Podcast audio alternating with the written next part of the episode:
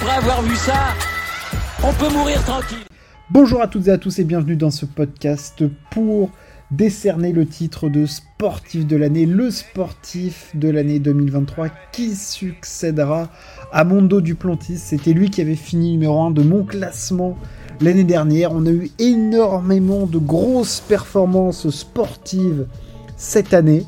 Euh, c'était une année de championnat du monde d'athlétisme notamment, donc euh, les, athlètes ont pu s'exprimer et puis on avait les classiques euh, ski alpin, Formule 1, tennis, basket et autres qui pouvaient également entrer dans la danse. C'est un classement que je veux résolument mixte. donc hommes et femmes confondus et les 10 meilleurs sportifs de l'année. Je vais partir de la dixième pour arriver à la première place. En dixième position, c'est notre petit français, notre immense français Léon Marchand, euh, que je suis évidemment obligé de faire rentrer dans le classement. Euh, non pas qu'il faille le faire rentrer parce qu'il est français, mais juste parce qu'il a fait des performances absolument hallucinantes cette année. Il nous avait déjà ébloui euh, lors des championnats du monde de Budapest en 2022. Mais alors en 2023, à, Fukuoka, il a été absolument stratosphérique. Rendez-vous compte, il a fait tomber le record du monde de Michael Phelps. Euh, trois médailles d'or, une en 200 mètres papillon, euh, en 204 nage et en 404 nage, avec des records dans tous les sens. il a été absolument exceptionnel. Je n'ai rien à ajouter sur euh, la qualité de la nage de Léon Marchand, c'est tout simplement prodigieux et il va être, à n'en pas douter, un des acteurs majeurs euh, des Jeux Olympiques de Paris. Euh, rendez-vous compte, trois médailles d'or en trois épreuves individuelles. Il a remporté toutes les épreuves auxquelles il a participé au championnat de France 200 papes, 204 nages, 404 nages, 200 brasses, 200 nages libres. C'est un monstre, c'est un petit génie, c'est un des protégés de Bob Bowman qu'on ne, ne présente plus. Euh, lui qui a entraîné évidemment Michael Phelps. Euh, il entraîne maintenant la pépite française Léon Marchand, un surdoué, euh, clairement. En plus, ce que je trouve hyper sympathique avec Léon Marchand, c'est qu'il met en avant des compètes de nage qu'on ne met pas d'habitude en avant. On a l'habitude de la nage libre, du papillon, du dos et ensuite de la brave, mais le 4 nage, c'est pas des disciplines qui sont résolument mises en avant. Et ben lui, par son talent, par ses performances, parce que aussi il a, il a mis des, des records stratosphériques et, et, battre les marques de Michael Phelps dans la natation, c'est quand même quelque chose d'énorme. Il a fait tomber le dernier record de Michael Phelps, donc ça, ça le fait encore plus euh, rentrer dans, pense, dans, le, dans une ère euh, au-delà de, tout. Enfin, je veux dire, c'est tout simplement exceptionnel. Euh, en neuvième position, un cycliste, Mathieu Van Der Poel. Je ne pouvais pas passer à côté de la saison de Van Der Poel. Euh, j'ai évidemment de l'affection pour ce coureur que, j'aime beaucoup parce qu'il a un style qui, moi, me plaît. Il est offensif, décontracté, il est... Il, il pas, il a, pas peur. Enfin, moi, c'est vraiment, un mec qui m'impressionne. Euh, Mathieu Van Der Poel, rappelons juste sa saison. Alors, je, la qualifie d'atypique parce que il n'a pas un pic de forme étalé comme un autre cycliste qui reviendra sans doute dans le classement. Euh, mais par contre, il a sélectionné ses objectifs et il les a éclatés. Il a été magnifique là où il le fallait. En, en cyclocross, champion du monde devant Van Aert au sprint. Milan-San Remo, course monstrueuse avec une attaque démentielle à la fin du Poggio pour lâcher Ghana, Van Aert, Pogachar, stratosphérique. Euh, Tour des Flandres, il fait deuxième de la course de l'année derrière l'extraterrestre euh, Tadej Pogacar. Il va gagner Paris-Roubaix en solitaire. Et après, il gagne les championnats du monde en battant Pogachar. Mais c'est mais juste mais monstrueux ce qu'a fait Mathieu Van Der Poel. Euh, il a sélectionné ses objectifs, il les a remplis. C'est absolument exceptionnel de, de précision en fait ce qu'il a fait. Et alors là, le début de sa saison euh, de cyclocross euh, est absolument monstrueux, mais là, cette année, Mathieu Van Der Poel a été stratosphérique sur route. Rendez-vous compte qu'il fait qui gagne du coup Milan-San Remo, qui fait deuxième de l'E3, il gagne Paris-Roubaix en solitaire, deuxième du Tour des Flandres, et il gagne la course en ligne des, du mondial, qui est une des courses les plus mythiques de l'année. C'est juste exceptionnel. Euh, voilà, alors oui, il a moins couru que les autres euh, années. Euh, mais je ne peux pas passer à côté, je ne peux pas passer à côté de, Mathieu Van Der Poel cette saison qui a sélectionné ses objectifs. Oui, il était moins fort au Tour de France, on l'a pas beaucoup vu, mais il a été poisson pilote de Jasper Philipsen et il a été hyper important pour lui. je veux dire, je voilà, je, ne passe pas à côté de, Mathieu Van Der Poel. Euh, j'espère que cette saison, il arrivera à caler du, euh, du Liège ou du Tour de Lombardie. le Tour de Lombardie est sans doute une classique compliquée, mais pour lui, mais je veux dire, là, cette année, il a été colossal sur les grands événements, euh, toujours présent, toujours acteur, surtout. C'est ça qui, moi, je trouve, est hyper impressionnant, c'est qu'il est toujours acteur d'une course. Il l'a subi très rarement.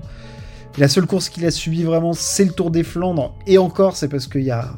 Oui, il l'a subi, mais c'est parce qu'il y a Pogachar qui fait une course. Euh, je veux dire, ça n'a aucun sens ce que fait Pogachar sur cette course. Et, euh, et lui, sinon, il est, tout le temps parfait. Donc, je ne peux pas passer à côté de Vanderpool qui est 9ème. En 8ème, on passe au ski alpin avec un certain Marco Odermatt, le prince du ski alpin, le roi suisse. Euh, c'est lui la relève du ski alpin mondial. C'est lui le successeur de Marcel Hirscher. C'est un talent générationnel. C'est compliqué le ski alpin quand tu t'appelles pas Odermatt euh, ou Schifrin euh, en ce moment. Ils surdominent leur euh, discipline et Odermatt l'année dernière a été stratosphérique. Je n'ai jamais vu quelqu'un aussi fort en slalom géant de ma vie. Et pourtant, j'ai vu ce qui était Ligeti, j'ai vu ce qui est Marcel Hirscher, mais Odermatt, il est stratosphérique. Euh, il arrive en plus à reproduire ce ski en Super G. C'est un niveau de taillage de courbe et d'engagement et de justesse qui est tout bonnement prodigieux. Ce que produit Mathieu Van, euh, pardon, Mathieu Der Poel, ce que produit Marco Odermatt. 13 victoires la saison dernière, le globe de slalom géant, le globe de Super G, le globe du général, avec... Euh, est-ce qu'il bat pas le record de Hermann Mayer? Si, si, c'est ça, je crois bien qu'il bat le... Euh, et oui, c'est ça, il bat le record d'Hermann Mayer, euh, évidemment. Il est champion du monde de descente et de slalom géant. Qu'est-ce que tu veux dire? La saison, elle est parfaite. La saison de Marco Dermat est parfaite. Et le début de sa saison 2023-2024, il est parfait. Je veux dire, c'est c'est juste prodigieux ce qu'il arrive à faire. J'en ai parlé en slalom géant. Euh, des écarts de folie, il n'y a personne qui skie sur sa planète. Il gagne sur les plus grandes pistes, à Delboden, Alta Badia, euh, à Solden. Tout y passe. Euh, la Grande Risa, tout, il découpe toutes les pistes. La Chunos Bargli aussi. le glacier du Rettenbar. tout est découpé comme il faut par, par notre ami je veux dire, il est, parfait. Il est parfait, il est génial, il a un vent de fraîcheur. Euh, techniquement, c'est prodigieux. D'engagement, c'est aussi euh, génial. De justesse de ligne, c'est exceptionnel. Voilà, moi, j'ai absolument rien à dire sur la saison de Marco Odermatt. Je suis plus surpris de le voir avoir une médaille d'or en descente qu'en Super G. Oh mon dieu, de Courchevel Méribel, mais il va chercher aussi celle en géant, deux médailles d'or. Bon, bah. Voilà, bravo monsieur, moi je, je m'incline. Je m'incline complètement. 13 victoires, voilà, c'est parfait. Euh, avec combien il va terminer cette saison? Est-ce qu'il va avoir 3 globes, 4 globes? Je, je sais pas, le ciel est la limite pour lui. 18 euh, victoires maintenant en slalom géant en carrière. Ce mec-là va faire euh, péter des compteurs, va faire péter des compteurs et est en train de, de marquer déjà l'histoire du ski mondial. On sent qu'il est en train de laisser une trace qui va être absolument immense et un style qui va être iconique. Le style Marco Dormat, il a sa patte. Euh, en septième, un deuxième cycliste, mon ami Tadej Pogacar. Ah, Poggy, Poggy, Poggy, Poggy. Euh, comment passer à côté de toi? Euh, Je t'aime, mon Pogacar. Mais si tu savais comme je t'aime, c'est une saison encore absolument stratosphérique de Tadej Pogacar. il a commencé. Alors lui déjà, j'en parlais. Il a été bon du printemps à l'été, à la fin de l'été, jusqu'au championnat du monde. Il fait une saison, mon Dieu, la saison qu'il fait. Euh, je rappelle sa saison. Vainqueur du Tour des Flandres, la course de l'année, vainqueur de l'Amstel Gold Race, il enchaîne avec la flèche, il abandonne à Liège, il gagne le Tour de Lombardie, troisième des championnats du monde, deuxième du Tour, quatrième de Milan-San Remo, troisième de l'E3, évidemment numéro 1 mondial, vainqueur de Paris-Nice, deux étapes euh, sur le Tour de France. Bon bah, bon bah. Euh, Qu'est-ce qui se passe Qu'est-ce qui se passe si Pogacar gagne le Tour de France cette saison? Qu'est-ce qu'on fait? Qu'est-ce qu'on fait? Enfin, c'est s'il gagne le Tour de France, pour moi, c'est le sportif de l'année. Voilà, c'est simple. Là, je le mets deuxième et il y a trop de mecs qui ont fait des trucs euh, énormes. Mais c'est juste prodigieux ce qu'a fait Pogachar. Et c'est juste monstrueux ce qu'il arrive à produire en termes de spectacle sur le vélo. Ce mec-là est un inconscient du cyclisme. Il, se voit avec des cartouches illimitées. Il met des pétards dans tous les sens. Oui, je vais l'évacuer tout de suite. Il perd face à Jonas Vingegaard. Je pense que sa préparation était évidemment perturbée avec cette blessure au poignet survenue sur Liège remportée par Remco. Euh, il n'est pas prêt. Euh, il se fait éclater par un Vingegaard qui sort un chrono euh, monstrueux du côté de Combloux et la montée de la Lose, c'est terrible pour lui. Euh, mais le reste de l'année, c'est la perfection. C'est la perfection. Il a un objectif, Milan-San Remo. Il fait quatrième. Euh, il n'arrive pas à lâcher les gars dans le Poggio. Euh, c'est un objectif. Il fait cinquième en 2022. Il fait quatrième en 2023. La limite, les sprints, il les fait plus ou moins. Il est cramé parce que c'est sûr que pour battre du Van Aert ou du Van Der Poel au sprint, on l'a vu, même, même à l'E3, c'est, c'est pas évident. Mais il est acteur de la course à Milan-San. Et alors la saison flandrienne, euh, flandrienne ardennaise, c'est magnifique. À l'E3, il montre déjà ce qu'il va faire. Le, Grand Prix E3, c'est grosso modo, c'est un Tour des Flandres avec 40 bornes de moins. On, voit déjà que le mec, il veut tout faire péter à toutes les montées. Euh, je veux dire, c'est juste, c'est juste n'importe quoi. Euh, non mais il veut, tout te faire comme Taillenberg, Koppenberg, Vieux Quarmont. Il veut, absolument tout exploser tout le temps. Et au Tour des Flandres, il est mais stratosphérique, il attaque à 50 km, il y a Pedersen qui a 1 minute 30 devant au vieux Quarmont, il en a rien à péter, euh, Mathieu Van Der Poel n'arrive pas à le tenir. Ensuite, il veut enchaîner les Ardennaises, bon parce qu'il les avait jamais euh, vraiment faites, il avait fait en 2019 l'Amstel, mais il avait abandonné.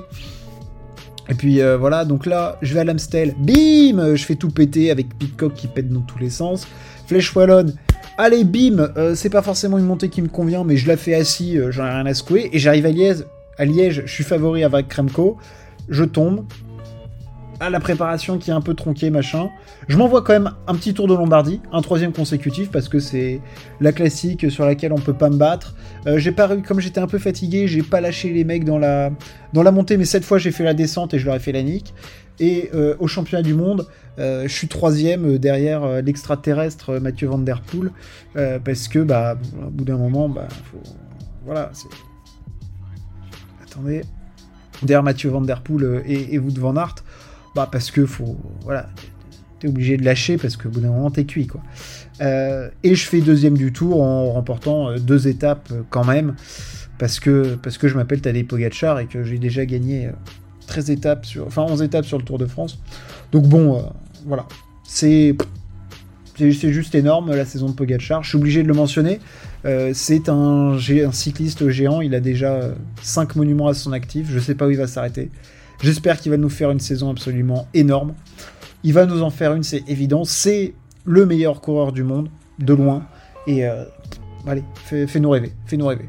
Fais-nous rêver, Tadei euh, va gagner euh, le Tour d'Italie cette saison, euh, tout ce que tu veux. Les JO à Paris, vas-y, tu deviens français si tu veux, il n'y a aucun problème, moi je t'accepte. Fais-nous rêver. En sixième, ma sportive préférée, Michaela Schifrin. Je suis obligé de la mettre dans le classement. Elle est sixième, saison coming back, domination façon Michaela Schifrin. Cette saison, Michaela Schifrin, c'est 2206 points euh, au classement général de la Coupe du Monde. C'est un petit peu euh, solide. C'est le Globe de Géant, son deuxième, le Globe de Slalom, son septième, son cinquième Globe du Général. C'est également 14 victoires. Euh, alors il y en a en Super G, il y en a en géant, il y en a en slalom. Au championnat du monde, c'est la médaille d'or du géant, la médaille d'argent, la médaille d'or du géant, la médaille d'argent du slalom, la médaille d'argent du super G. Et évidemment, on bat le record d'Ingemar Stenmark. Euh, elle finit la saison avec 88 victoires. Euh, bon, bah, voilà, moi je. Le ciel est la limite de Michaela Schifrin. Euh, on a eu trois saisons de Michaela Schifrin, pas tronquées, mais de moindre domination parce que elle s'est concentrée sur la technique à son retour. physiquement, elle était peut-être un petit peu moins bien, et là, l'année dernière, elle a retrouvé son ski aérien, technique, fluide, posé, sans jamais forcer.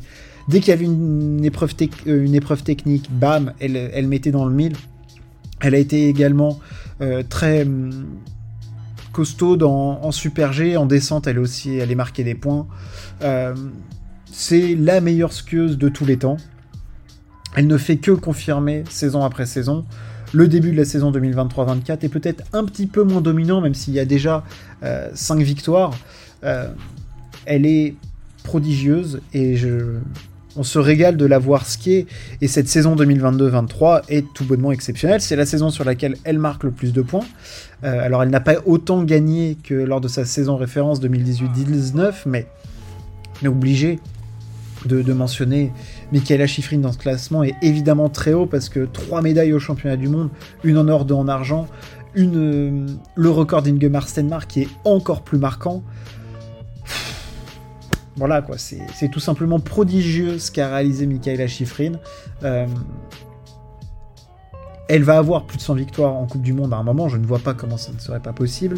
Euh, voilà, je me régale. Je j'ai même pas les mots pour euh, parler de Michaela Schifrin parce qu'il n'y a, y a, aucun mot qui est capable de vraiment décrire ce qui, ce qu'elle réalise ou qui est capable de mettre un terme sur ce qu'elle sur ce qu'elle fait parce qu'elle définit des standards qui n'existent pas je veux dire, elle a, elle pas encore tous les records du ski alpin, mais elle va être amenée peut-être à tous les avoir et elle est en cours de carrière et on, dit déjà que c'est la meilleure skieuse de tous les temps. C'est ça ce dont il faut se rendre compte, c'est-à-dire que elle est même pas à la fin de sa carrière ou quoi, elle n'a que 28 ans et c'est déjà la meilleure skieuse de, l'histoire. Il n'y a aucun débat là-dessus. Il lui manque les globes d'Anne-Marie Moser-Prol. Euh, voilà, mais je, n'ai rien à ajouter sur Michaela Schifrin, elle se suffit à elle-même. Vraiment, elle se suffit à elle-même. Euh, en cinquième place du classement, on rentre dans le top 5. Noah Lyles. Noah Lyles, alors certains trouveront que je le mets un petit peu bas. Euh, mais Noah, Noah Lyles déjà doit faire partir de ce classement. Euh, des championnats du monde, parfait. Trois médailles d'or, évidemment 100 mètres, 200 mètres. 4 fois 100 mètres, c'est tout simplement des performances qui n'avaient jamais été réalisées depuis Usain Bolt. Euh, voilà. Euh, il nous avait fait saliver en disant qu'il allait vouloir chatouiller le record d'Usain Bolt sur 200 mètres euh, du côté des championnats du monde. Il a fait 19,51, ce qui est un chrono exceptionnel. descendre sous les 20 secondes, pour lui, c'est quelque chose de complètement normal. là où je suis plus surpris de le voir, c'est vraiment sur 100 mètres sur 100 mètres. Euh, je m'attendais pas à le voir champion du monde. Sur le podium, sans doute. Mais sur 100 mètres, on l'a toujours vu très fort sur les fins de course, mais il lui manquait toujours ce démarrage et il a vraiment bossé euh, sur le démarrage et il a été très impressionnant. Et sur 200 mètres, alors il est allé moins vite qu'en 2022 à Eugene, qui est une piste réputée très rapide. Il fait quand même 19,51, ce qui est stratosphérique. Euh, du jamais vu depuis Bolt, hein, se doubler 100-200 avec le 4x100 en plus. Et c'est surtout, moi, ce qui, ce qui est impressionnant, c'est que là, le sprint euh, mondial a saillé sa tête d'affiche avec des chronos vraiment dignes de chronos de dimanche champion de vitesse. On n'est pas sur du 9,95 euh, et du 19,70. Non, non, on est à moins de 9,9 et on est en moins de 19,7. Ça commence à être monstrueuse que fait Noah Lyles. Euh, c'est la figure de l'athlétisme mondial. Euh, il a des chronos énormes. Voilà, ça y est, il a marqué, comme Léon Marchand, j'ai dit tout à l'heure, il va être un des acteurs majeurs euh, des Jeux Olympiques. On va l'attendre au tournant, sur 100, sur 200 mètres. Il est américain, c'est une grande gueule, il va annoncer des records, il va annoncer qu'il veut les titres, on le sait. On paye aussi pour ça quand on a des athlètes de cette envergure-là. à lui de le montrer, à lui de le prouver. J'ai assez confiance en lui sur le fait qu'il soit en capacité de vraiment pouvoir réaliser de gros chronos.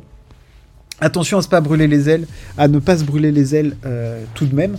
Mais voilà, il faut quand même se rendre compte qu'il est maintenant, euh, si je dis pas de bêtises, euh, triple champion du monde de 200 mètres déjà. Ce qui est quand même énorme. Alors il a 26 ans, Lyles, mais voilà, triple champion du monde. C'est quand même costaud. voilà, Noah Lyles, cinquième de ce classement, une performance jamais vue depuis Usain Bolt. Évidemment qu'il n'a pas l'aura du Bolt, euh, voilà, il n'a même pas encore les chronos du Bolt. Il s'en rapproche. Les atteindra-t-il un jour On n'est pas du tout sûr. Mais euh, voilà, il est en train de marquer vraiment l'athlétisme, l'histoire de l'athlétisme. Quand même, il faut se rendre compte. Triple champion du monde de 200 mètres, champion du monde du 100 mètres, des gros chronos. Noah Lyles, obligé d'être mentionné. En quatrième, Johannes Beu, biathlon. Euh, Johannes Beu, euh, c'est juste la saison de domination la plus grande de l'histoire du biathlon. Voilà, c'est tout. Euh, juste prodigieux. Enfin, je veux dire, c'est la saison qui fait l'année dernière. Alors, on va me dire que je dis souvent ça, n'a absolument aucun sens. Ça n'a aucun sens. Championnat du monde inclus, 19 victoires, Ok, pourquoi pas. Euh, il perd exactement, je me le remets sous les yeux, l'individuel d'ouverture, la mass start euh, du Grand Bornand et l'individuel d'Ostersund. Point. Tout le reste, il gagne. Ok. Et au championnat du monde, il perd la mass start. Il fait troisième de la mass start. C'est tout. C'est juste démentiel ce qu'a réalisé Johannes Tangnes Beu l'année dernière. Euh, il a explosé tous les compteurs, mais tous. Euh, Martin Fourcade n'avait pas fait ça, Ole Narbjörn n'avait pas fait ça. Il a absolument tout écrasé. Une marge sur les skis absolument démentielle. Il a gagné tous les sprints. Sur les sprints, c'est simple, il avait quasiment deux balles de marge. Deux balles de marge sur des sprints. Des courses de 7 km 5 ça n'a pas de sens. Euh, de 10 km pardon, 7 km 5 c'est les femmes. Sur les sprints, il avait deux balles de marge. Qu'est-ce que vous voulez qu'il fasse après sur les poursuites et les, et les les autres? Il n'y avait rien à faire. Il n'y avait rien à faire. Euh, Johannes a été euh, monstrueux. Euh, d'une sérénité derrière la carabine comme je ne l'avais jamais vu. au debout, au coucher, rien à secouer. Et euh, en termes de, ski, bon bah là, de toute façon, ça demandait s'il aurait pas mieux fait d'aller faire euh, euh, du, ski de fond plutôt que du, biathlon, quoi. Enfin, je veux dire, c'est... voilà. Sachant que derrière lui, il a à 500 points un Sturla Grid qui fait une saison monstrueuse avec 12 podiums. 12 podiums sur 21 courses. si on comprend les les championnats du monde, je pense. Oui, avec les championnats du monde. Euh, c'est juste, c'est juste prodigieux. C'est juste prodigieux ce qu'a, pu faire. Pardon, il y, a aussi Laigrid qui a gagné, qui a gagné une course. Euh, donc, moi, je. Voilà, juste félicitations à Johannes Beu d'avoir réalisé cette saison. Euh, à 500 points, il y a sur la qui fait une saison de dingue, voilà, c'est ce que je voulais dire. Et, et lui, il te matraque ça comme je, n'ai jamais vu ça. Je n'ai jamais vu, c'est-à-dire qu'on allumait une course de biathlon, on se demandait qui allait faire deux. Non mais grosso modo, c'est ça. Hein. C'est voilà, alors des doublés sprint poursuite euh, dans tous les sens, euh, des mass start aussi, euh, je veux dire cette domination de Johannes Beu était absolument sans limite. Voilà, moi je, comme chiffré tout à l'heure, j'ai pas les mots pour décrire la saison de Beu. Euh, c'est juste énorme euh, de dominer à ce point une discipline qui se joue parfois à des millimètres d'abattage de, cible. Euh, voilà, et ça montre bien que d'une allée à l'autre, tout est. Voilà, alors attendez, parce que je me remets les stats sous les yeux. Voilà, c'est quand même son quatrième, je crois que c'est son quatrième globe individuel à l'ami Johannes. Donc ça aussi, ça commence à, ça commence à causer sérieusement. Euh, donc quatrième globe individuel, un nouveau globe de de sprint et de poursuite. Donc non, non, voilà, il, faut, il faut mettre du respect, il faut, il faut rendre hommage à la saison du Johannes Beu qui a réalisé une saison historique, une saison qui n'avait jamais été faite. Trois titres mondiaux en plus. Bon bah voilà, t'es obligé de rentrer dans les 5 meilleurs athlètes de la saison parce que devant t'as devant des extraterrestres, à commencer par euh, Armand Duplantis. Armand Duplantis. Euh, bon bah évidemment un nouveau record du monde pour, euh, le Suédois, hein, voilà, parce que sinon, bah non, mais sinon c'est pas marrant pour Duplantis, parce que il faut quand même, euh, voilà, il faut quand même essayer de marquer l'histoire euh, un peu plus que ce qu'il ne le fait déjà, parce que sinon on s'emmerderait. Armand Duplantis, du coup, lui, du côté de Budapest, championnat du monde, mais il a été un peu chiche quand même, parce qu'il a gagné qu'avec 6 m 10, il a, il a pas battu le, record du monde, il l'a battu seulement à, à Eugene à 6 m 23 en septembre. Euh, bah voilà, euh, Duplantis, t'es obligé de le mettre parce qu'en fait, il, est dans son propre sport en fait. Donc un mec qui dans un sport fait son propre sport, t'es obligé, obligé d'en causer quoi. C'est un peu comme Johannes Bö au biathlon l'année dernière, sauf que lui ça fait 4 ans que c'est comme ça et qu'il n'y a jamais quelqu'un qui va réussir à le battre. Euh, je veux dire, il a une marge de folie. La seule question qu'on se pose à chaque fois que je parle de Duplantis, c'est à combien il va s'arrêter son record du monde? C'est tout. Point. Point barre. 6 mètres 24, 5, 6, 7, 8, 9, 30 Je sais pas. Honnêtement, je ne sais pas à combien il est capable de s'arrêter. Euh, tout ce que je sais, c'est qu'à chaque fois que tu regardes sauter ce mec, euh, tu sais que tu regardes euh, un athlète all-time et un mec qui va te marquer à tout jamais l'histoire de, de l'athlétisme et du saut. Alors le saut à perche, ça c'est déjà marqué, et l'athlétisme, ça c'est certain. Donc ouais, clairement Armand Duplantis, voilà, il bat encore un record du monde, il est champion du monde. Bah, voilà, je le mets. Je le mets. Et on finit par les deux extraterrestres de l'année. En deuxième, Max Verstappen. Alors je le fais pas par gaieté de cœur, euh, voilà, parce que je ne suis pas un fan de Red Bull et de Max Verstappen, mais euh, voilà. On a des athlètes qui cette année ont matraqué leur discipline, et euh, à l'image de Johannes Beu, Max Verstappen l'a fait, lui aussi dans des proportions complètement folles. Euh, lui aussi. 22 euh, courses, 19 victoires, donc encore plus fort que Johannes Beu. 12, 12 pole positions, 21 podiums, 575 points, une troisième couronne mondiale consécutive. Euh, que dire? 9, millions, 9 meilleurs tours en course, soit, pas d'abandon. Euh, est-ce qu'il y a vraiment les mots pour euh, mettre. Est-ce qu'il y avait vraiment les mots qui décrivent la saison de Max Verstappen et de Red Bull? Évidemment qu'il faut une voiture exceptionnelle pour euh, réaliser des saisons exceptionnelles, mais cette année, Max Verstappen a lui aussi redéfini euh, les standards de son sport et créé des cases qui n'existaient pas. Il a éclaté le record de victoire, euh, il a éclaté le record de victoire consécutive, il en a fait 10 en battant le record de, Sébastien Vettel, le record de victoire sur une saison, euh, il a pulvérisé le record de points sur une saison aussi. Waouh, waouh, waouh, Max Verstappen, quoi. Attention là de à ce qu'on a vu l'année dernière. Et attention l'année prochaine, euh, si on se reprend la même, alors on, risque de s'embêter un petit peu s'il nous remet la même, euh, l'ami, euh, l'ami Max Verstappen. Ce qu'il faut se rendre compte avec Verstappen, alors il y avait moins de courses peut-être.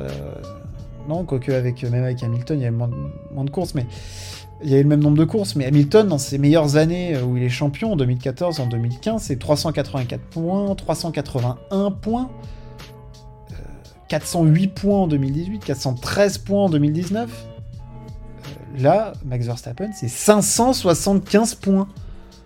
Rendez-vous compte? C'est alors oui, il y a les sprints en plus et tout, mais pouah, pouah.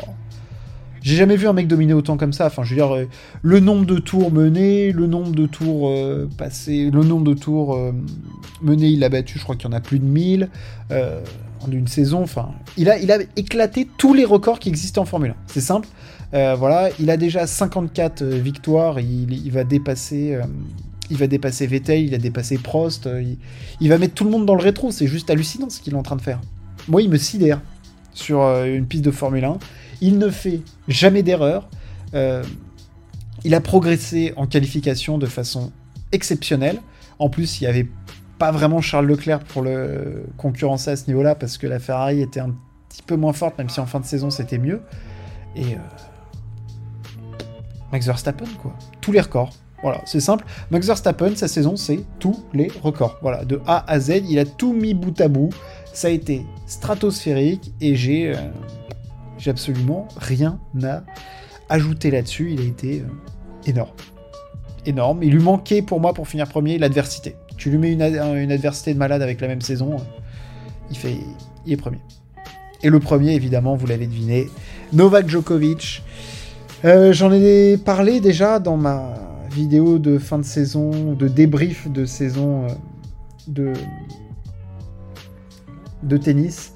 Euh, saison exceptionnelle de euh, l'ami euh, Novak. trois grands chelems, des Masters 1000, éternel numéro 1 mondial, éternel briseur de rêve de la next gen et des jeunes du circuit ATP. le Masters, encore un Paris-Bercy, Cincinnati en battant Alcaraz, un match du Grand Chelem. Qu'est-ce que vous voulez lire? Qu'est-ce que vous voulez dire d'autre? Il est absolument exceptionnel, inarrêtable. Euh, il bat le record de Grand Chelem de, de Rafael Nadal. Il a le record de semaine numéro 1 mondial. Il a le record de Masters 1000. Lui aussi a tous les records quasiment dans son sport. Respect, respect éternel sur Novak. Euh, une force mentale absolument exceptionnelle. Euh, une combativité hors norme une préservation de son corps euh, au-delà de ce qui est pensable, imaginable, un contrôle de ses émotions, un contrôle de sa saison, parce qu'il a considérablement réduit le nombre de tournois qu'il jouait sans pour autant euh, baisser sa capacité à performer. J'ai voilà la perfection. C'est l'athlète ultime, c'est Novak Djokovic. Voilà, l'athlète ultime, c'est Novak Djokovic. Perfection physique, maîtrise de son corps, maîtrise de ses émotions, maîtrise de son calendrier, performance. Tout est au plus que parfait avec Novak. J'en ai déjà parlé longuement. Voilà, Novak, c'est au plus que parfait. C'est. Euh, qu'est-ce que vous voulez dire? C'est la perfection incarnée. C'est la perfection incarnée. Euh, que, que, dire d'autre? Euh, Les records à l'appel, 7 tournois remportés sur 12 joués, bah, voilà quoi. 3 sur 4 en Grand Chelem rien à dire. On le retrouve à l'Open d'Australie, euh, peut-être pour un 25e, ce qui aurait. ce qui serait absolument fou. Voilà pour le classement des sportifs de l'année. Je vous le redonne, le mien. Euh, Léon Marchand, Mathieu Van Der Poel, Marco Odermatt, Tadej Pogacar, Michaela Schifrin, Noah Lyles, Johannes Beu, Armand Duplantis, Verstappen et Novak Djokovic. Merci de m'avoir écouté. J'espère que ça vous a plu. N'hésitez pas à partager et à vous abonner. On se retrouve très très vite pour parler sport. Ciao. À plus.